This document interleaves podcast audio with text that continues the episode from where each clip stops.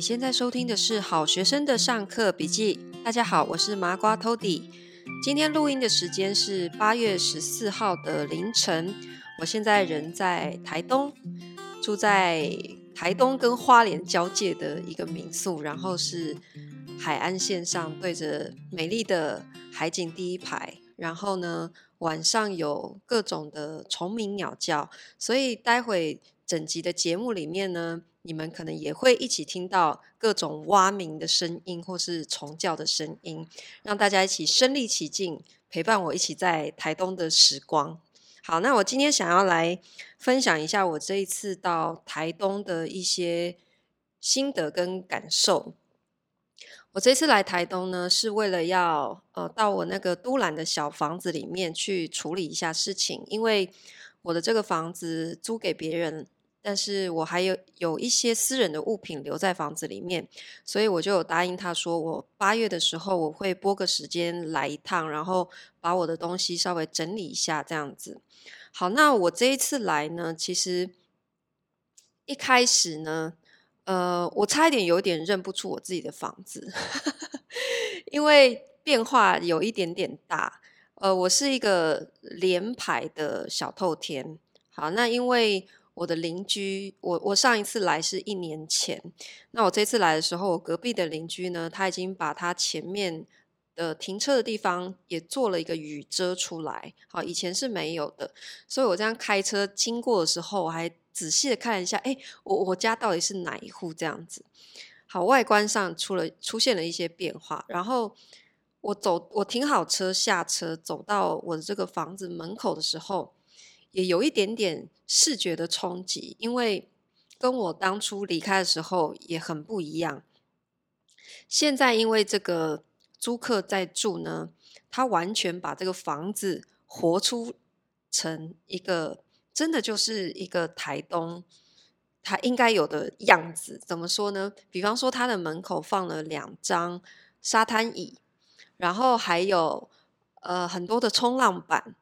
然后还有一个吊衣架，晾满了各种潜水的装备，这样子。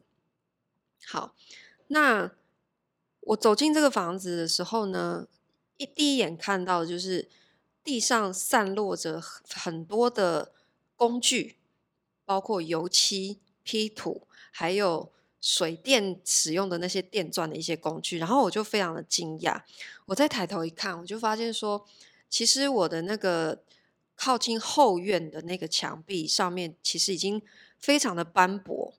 好，之前应该是有很多的壁癌，然后呢，他刚刚帮我把壁癌全部刮除，所以他现在是正在处理当中的那个状态。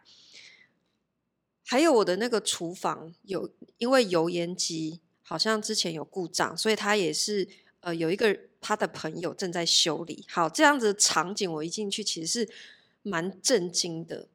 因为他跟我租了，呃，已经大概有三个多月的时间，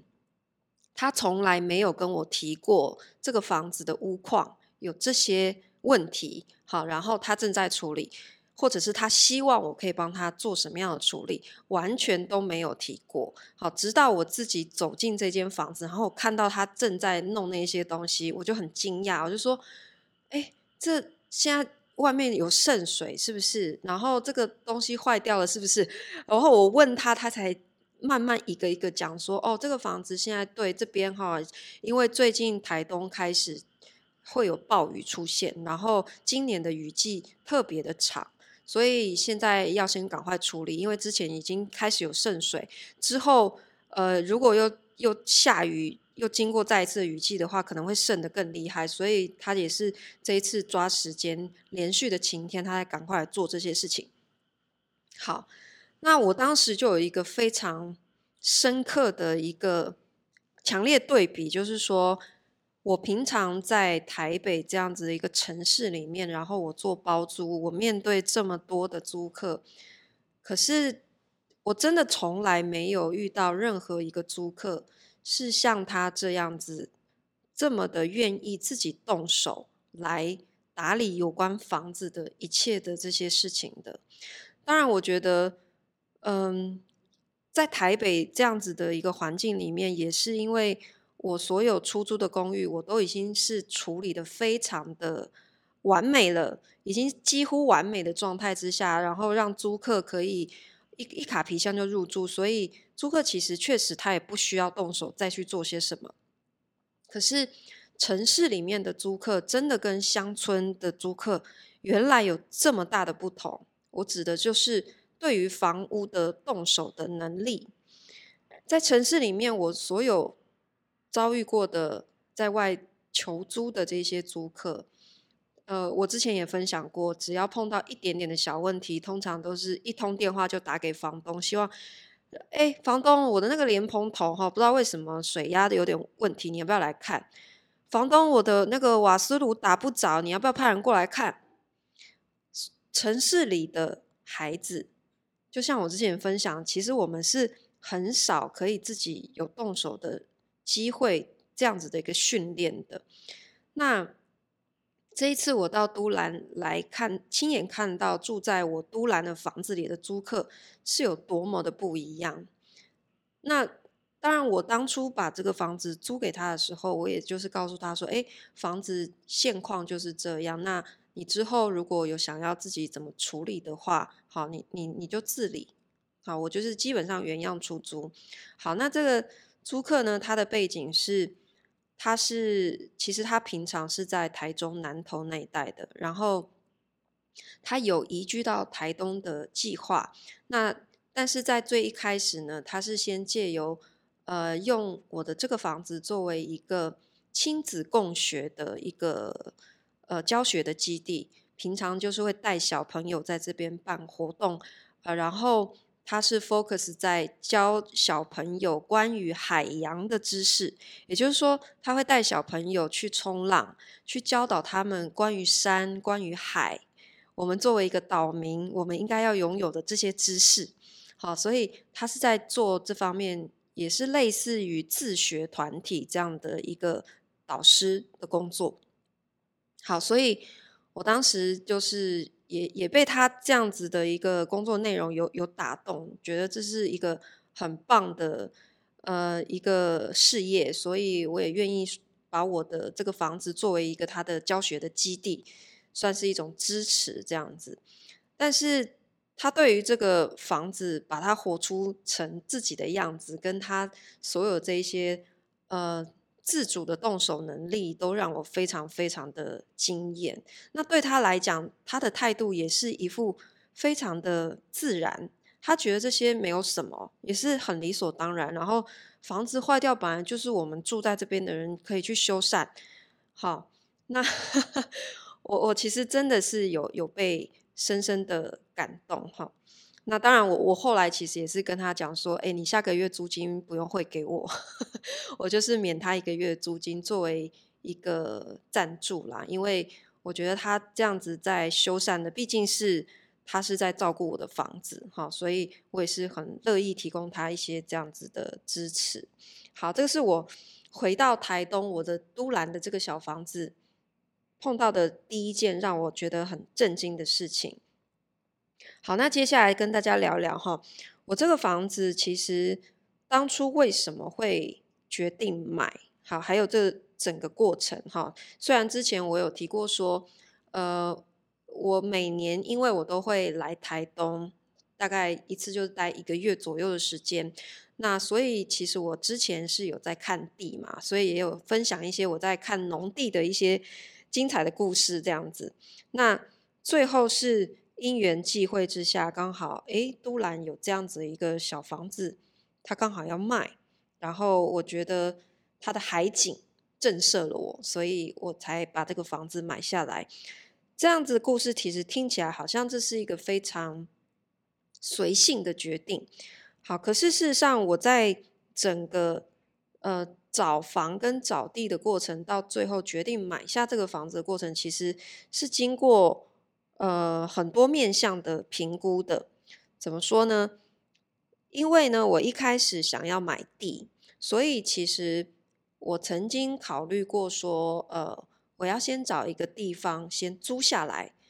等于是 long stay 一段时间，好，我才可以对于这个当地的农地的这个市场有更多的资讯。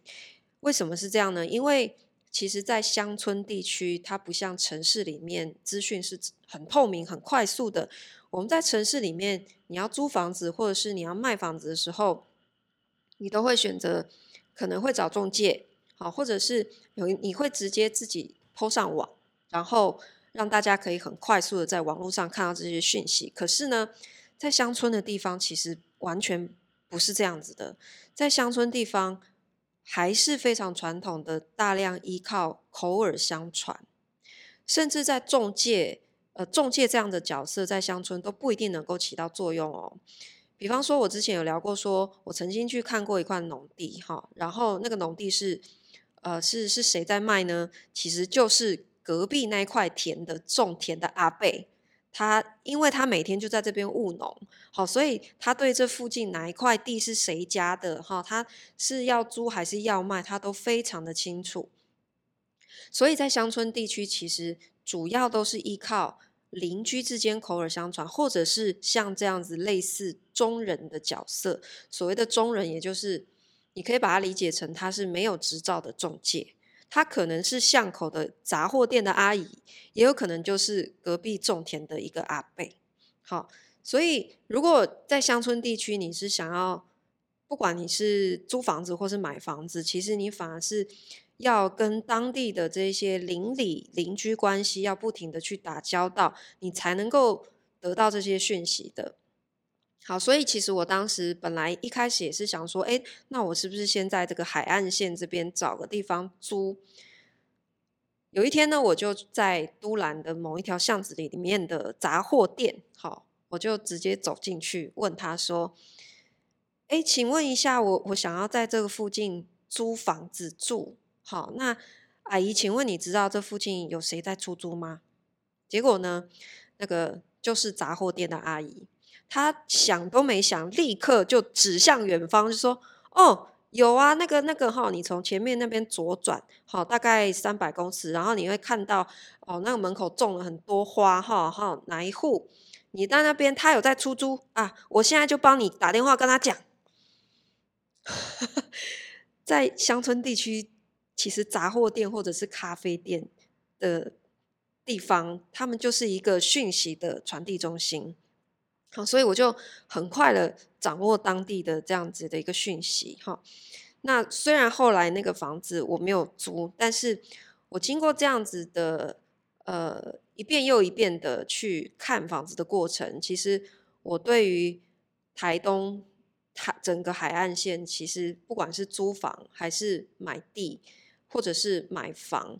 大概的行情跟它整个市场的供需，其实。我是大概都有掌握的，还有租金行情大概在到底在哪里哈？所以我当时其实就呃已经有一个意识说，在都兰这样子的一个地方，大家可能会知道说，它是一个外国人很多的地方。其实都兰的外国人，他的比例是整个。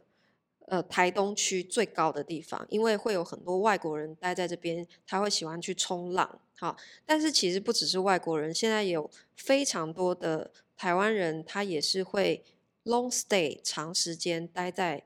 都兰这样子的地方，好。然后慢慢的，其实现在长滨、长滨哈比较靠近花莲也有，所以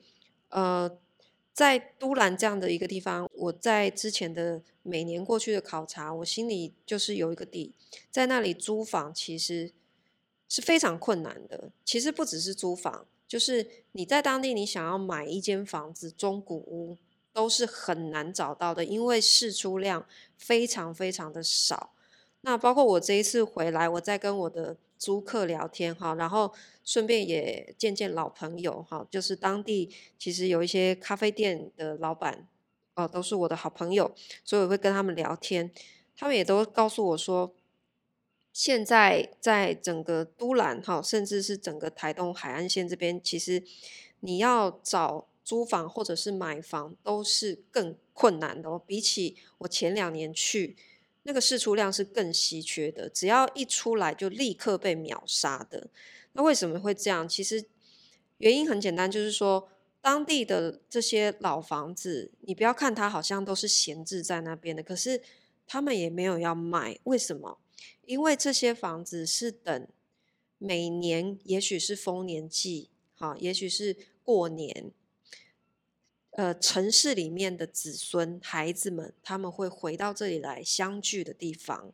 所以。也许这个房子平常是老人家在住，也许是闲置的。好，他们可能同时有好几间 house 嘛，然后可能长辈住在其中某一间，可是其他的房子就是平时就是空着的。但是他要留着，因为他的小孩每年会回来团聚，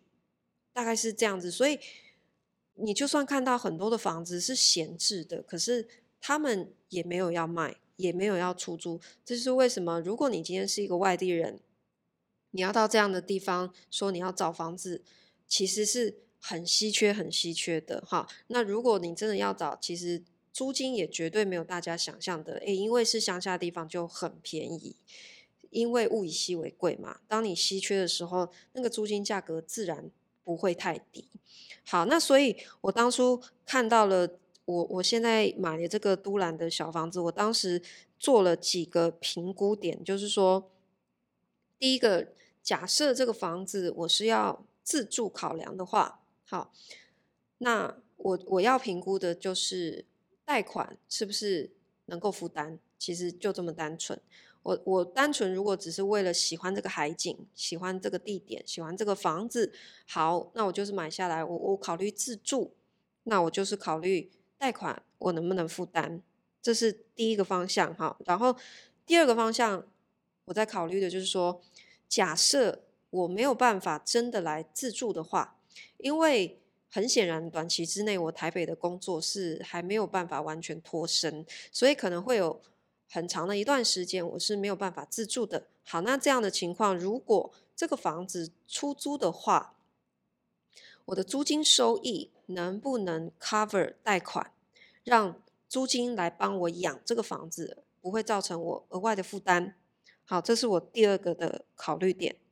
第三个是，我也曾经考虑过这个房子，我是不是可以把它拿来经营民宿？好，如果我是要以经营民宿的角度来去思考的话，那我要考虑的就是，呃，我资金的投入跟我的收入。是不是有一个很好的平衡？它的投报率能不能达到理想的状态？好，好，那三个考量之下，自住、出租跟民宿，我全部评估过，我认为都是可以负担，而且都是可以接受的，所以我才决定要买下这个房子。好，那现在的结果也确实是我短期之内我真的没有办法来自住。好，那。我曾经本来是想说，如果我要过来自住的话，那我就是顺便经营民宿。好，可是就是呃，我当时想说，好，那我真的就找设计公司来评估过，我如果要翻修变成民宿的话，大概要花多少钱？那最后民宿的这个 idea，我把它闲置，是一直延宕啊。其实就也是因为呃，一个老透天它的翻修。需要的资金成本比我原先预估的要高，非常非常的多。好，因为我之前在台北所有的装修经验都是公寓，好，或者是呃电梯大楼，但是其实装修的成本来讲，大楼跟透天是完全不一样的评估方式，所以这个也是我第一次去处理。透天的房子，你要去整理它要花多少钱？哇！结果我找了呃三四家装修公司，评估下来的结果，每一家都差不多，大概都是要落在五百万左右，哈哈哈，才有办法把这一个呃三层楼的，其实它坪数不大，坪数大概四十几坪，然后现况只有三个房间，即使是这样，我要把它全部翻新。大概没有个五百万也，也也达不到很理想的一个一个状态。哈，好，所以其实我我就震惊了。我想说，哇，一个装潢费我也要花五百万，而且装潢费是要全现金的，也不能贷款。那我我真的要这样子开下去吗？毕竟装潢它就是一个所谓的沉没成本哈，或者是说你也可以把它视为是一个奢侈品啦。因为装潢是它不一定能够为你的房子增值的一个一个东西嘛，哈。所以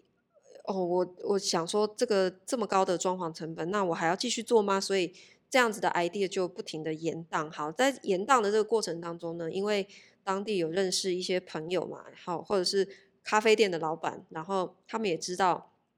诶，我房子就闲置了，然后我平常都在台北，所以他们也会问我说：“诶，那刚好我我有听说有客人哈在附近找要租房子住，那你你这个房子是不是有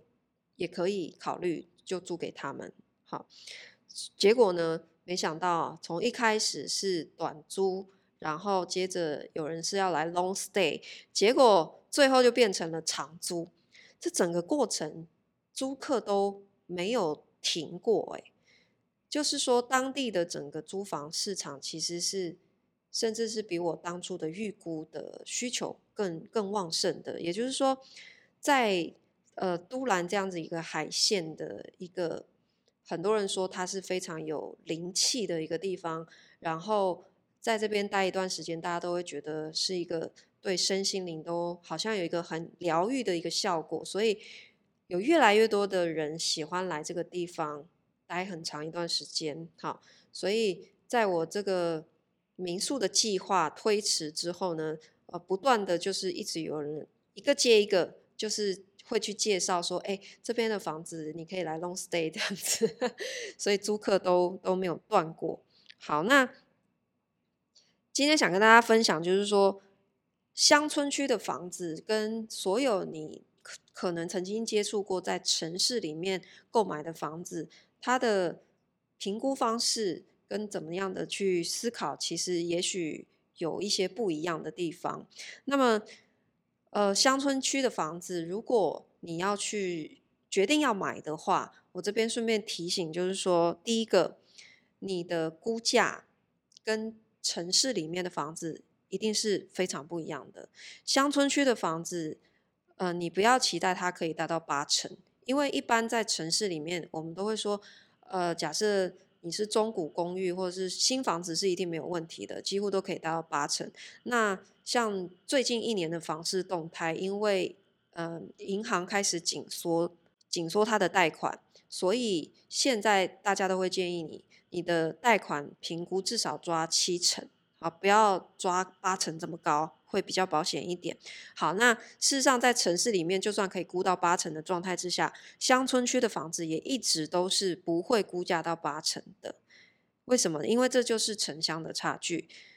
在银行的眼中，最保值的房子一定是在蛋黄区，也就是说在市区里面。所以一旦你是脱离了所谓的蛋黄区，所谓的核心的市中心的区，你的房子的建价一定是会比较比较低的。好，所以我当初买这个小透天呢，它的银行估价也就是七成。好，然后呢，后来是呃，我又加了接受银行给我的另外一个呃房贷寿险，所以增加了零点五成，所以最后是贷了七五成。好，第二个可以跟大家分享，就是说在乡村区。的房子呢，你想要贷款，你是没有办法像城市里面去找那一些我们耳熟能详的商业银行的，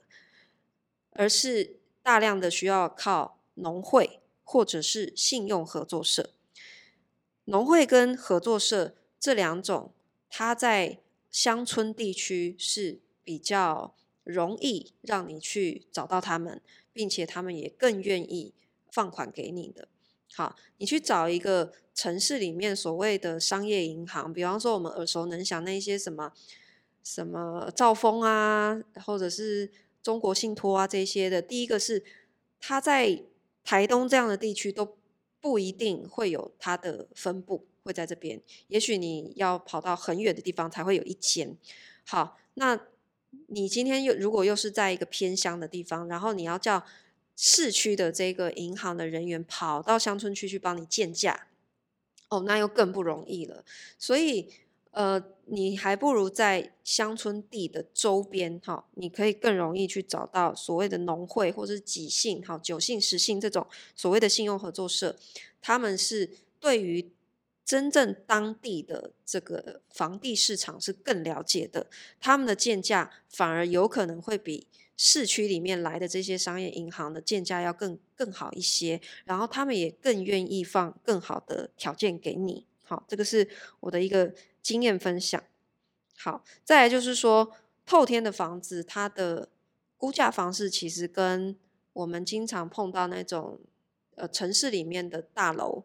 是完全不一样的估价方式哦。比方说，我们在呃城市里面，我们讲到，哎，房价是不是？我们都说，哎，你买那个房子一平多少钱？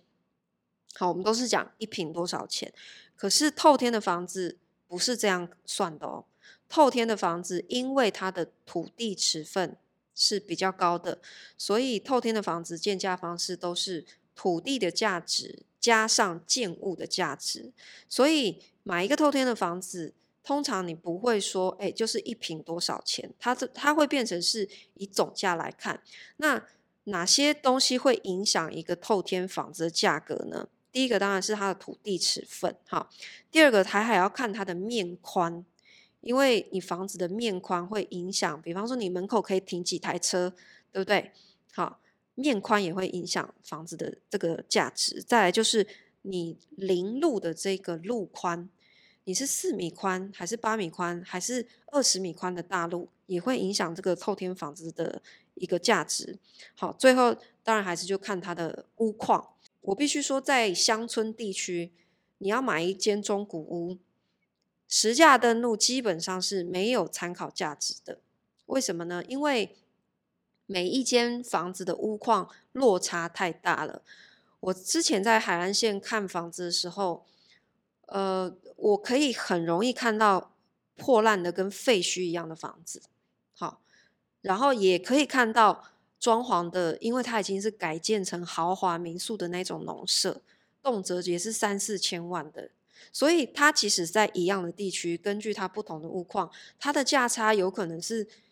呃，旁边这一栋是四百多万，可是隔壁这一栋是四千多万，它的落差是可以这么的巨大的。这就是完全取决于我刚刚讲的第一个土地持分、临马路的宽度，哈，还有它的面宽，还有它的整体屋况，会影响它整整个房屋的价值，造成它的落差非常的大。所以在这种情况之下，老实说，我之前在买我这个都兰小透天的时候，所有的实价登录也是我完全找不到任何的参考值，因为你可以看到就是哇，怎么有只有两两三百万的，可是它有可能就是墙都已经倒光光，其实只剩下土地的价值，它基本上它的建屋就已经是一个烂泥一片一一片废墟的，那。跟我这个已经是呃可以直接入住的这种屋况很好的房子，那房价当然是完全不能比的。好，所以其实老实说，呃，你当时要决定要买，然后怎么评估这个房子价值，你没有太多的参考，你只能自由心证，就是你自己心里觉得说，他现在这个出价，然后你愿意多少钱买，那你心服口服，你认同他的这个价值，这就。必须只能这样子做决定了。好，那今天是八月十四号，顺便跟大家预告呢，因为我人会继续待在台东几天，我会在八月十五号，也就是你们今天，好，如果你是呃第一天就收听我这个 on 档的节目的话呢，八月十五号晚上呢，我会有一场直播在台东，这是我第一次的直播出外景。好，我特地邀请了我几位我在台东的好朋友，他们都是台东知名咖啡店的老板，邀请他们来做一点分享。啊，作为一个台东当地的主人，有什么话想要对哦我们说的？好，那八月十五号晚上。八点半，好，我们会开直播。那直播的链接也会放在节目的资讯栏下面，欢迎大家来收听哦。那其实我平常每周二晚上都是呃有开直播的。你们每周四听到的这个 podcast，事实上我都是礼拜二晚上录。那晚上录的这个时间都是开放现场直播的。所以呢，你只要追踪我的 YouTube，你就可以。呃参与我的现场直播哈。平常其实是固定每周二晚上九点，好，那这一次比较特别，是因为要配合呃来宾的时间，所以我们这个礼拜时间是调整到礼拜一八月十五号星期一晚上八点半的时间，我们会开始先有一场。当地的土特产介绍的吃播哈，然后后面再开始，我们再慢慢的跟大家聊台东，欢迎大家一起上线收看我们的直播哦。麻瓜讲堂今天就分享到这边，我们下次见喽。